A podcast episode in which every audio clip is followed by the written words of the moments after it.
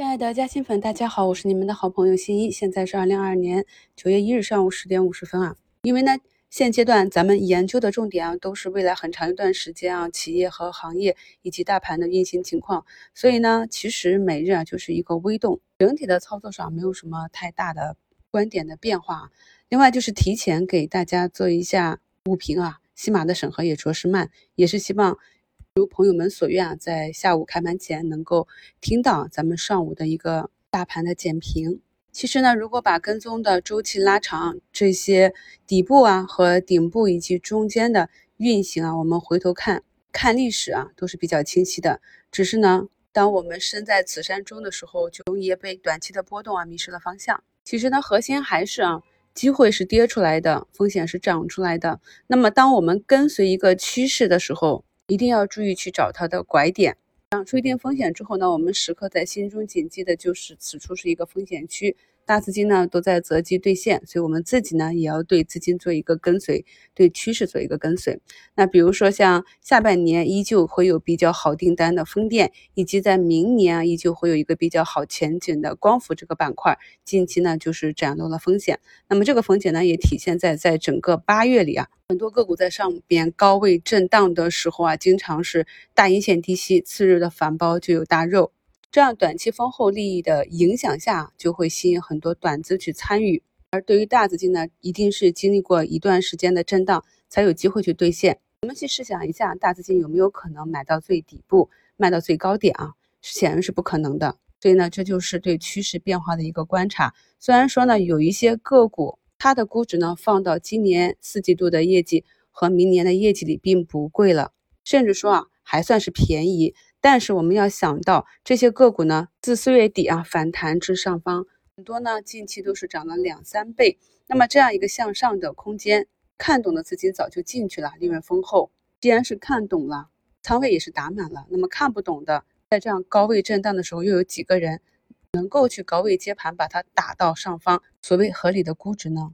所以在专享问答里，有些朋友问我说啊，这个公司的业绩出来这么靓丽，为什么股价不涨，或者股价还下跌啊？就是这样一个原因啊，我们考虑股价上涨下跌，还是要考虑后期啊能够持续进来推动股价继续上涨的增量资金的情况啊。在昨天的五评里还特别举例啊，拿一个板块的板指给大家贴图表示啊，那么一个板块在经过一波上涨之后掉头朝下，那么这一个向下的周期啊，我们尽量不要去参与啊。很多高手呢都是死在抄底的路上，所以近期呢这些短期涨得比较高的啊赛道股。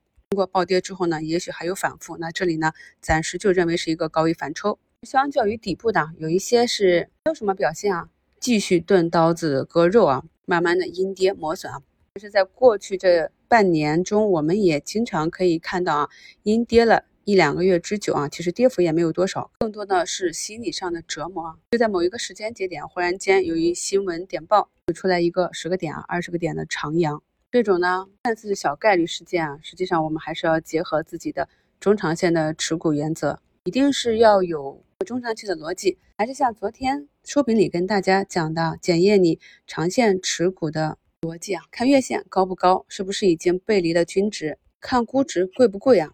那如果估值不贵的话，股价回踩均线之后还有机会继续向上。那如果估值便宜的话，那么这个底仓就拿得更安心了。再往下，那是机会多还是风险多？在昨天也给大家重新分析了沪深三百指数当下的一个价值区域。最后呢，就是看成长啊，成长性好的、估值不贵的、月线不高的，可能呢不会立刻起来，但是我们去思考一下啊，只要给足够的时间，大概率都是会经过市场的修复，重新进入下一轮的上涨周期。所以呢，我们一定要牢记市场的每个顶底周期时的情绪。以及呢，我们所关注的板块这样的情绪，而对于底部的个股啊，因为呢经过了漫长的下跌，所以呢也是积累了一定的套牢盘。一方面呢，要根据咱们在新米团中讲的这些指标去寻找这样一个技术的拐点。比如呢，今天的简介中给大家贴一个啊，昨天形成红眼睛啊，缩量红眼睛，今天呢一度封板的一只个股啊，我们再回看的话，昨天是不是一个比较好的机会点啊？那么对于今天封板破板之后，很多朋友又有存疑啊，是该走该留呢？啊，这些呢都是在我们买入之前应该形成的一套非常完善的交易体系。我们常常讲啊，底仓加活动仓。关于这个问题呢，在专享问答里，近期也是给一些朋友了详细的回答啊。没看的朋友可以去阅读一下。底仓呢是用以拿到啊咱们目标周期以及达到目标价格。最终帮我们获取收益的仓位，而活动仓呢，就是在应对市场的这种波段或者我们意料之外的突发的利好利空啊，用来做应对啊。其实主要还是要平复一下一个持股心情，因为很少有人可以重仓满仓拿到最后。三十号的收评里也给大家贴图了，我们以为的长期持有和实际的长期持有它是不同的，所以呢，就按照我们平时学的技术啊。涨停该怎样做啊？涨停次日该如何高抛？活动仓应该怎样去做？不要因为上涨了就后悔自己买少了，也不要因为个股调整了就后悔自己高抛多了。因为这一切呢，应该都是在我们操作之前已经啊有的计划里了。就像上次啊，IP 封装的一个百分之二十的涨停加冲高，股价呢从四十多啊一度冲到七十二。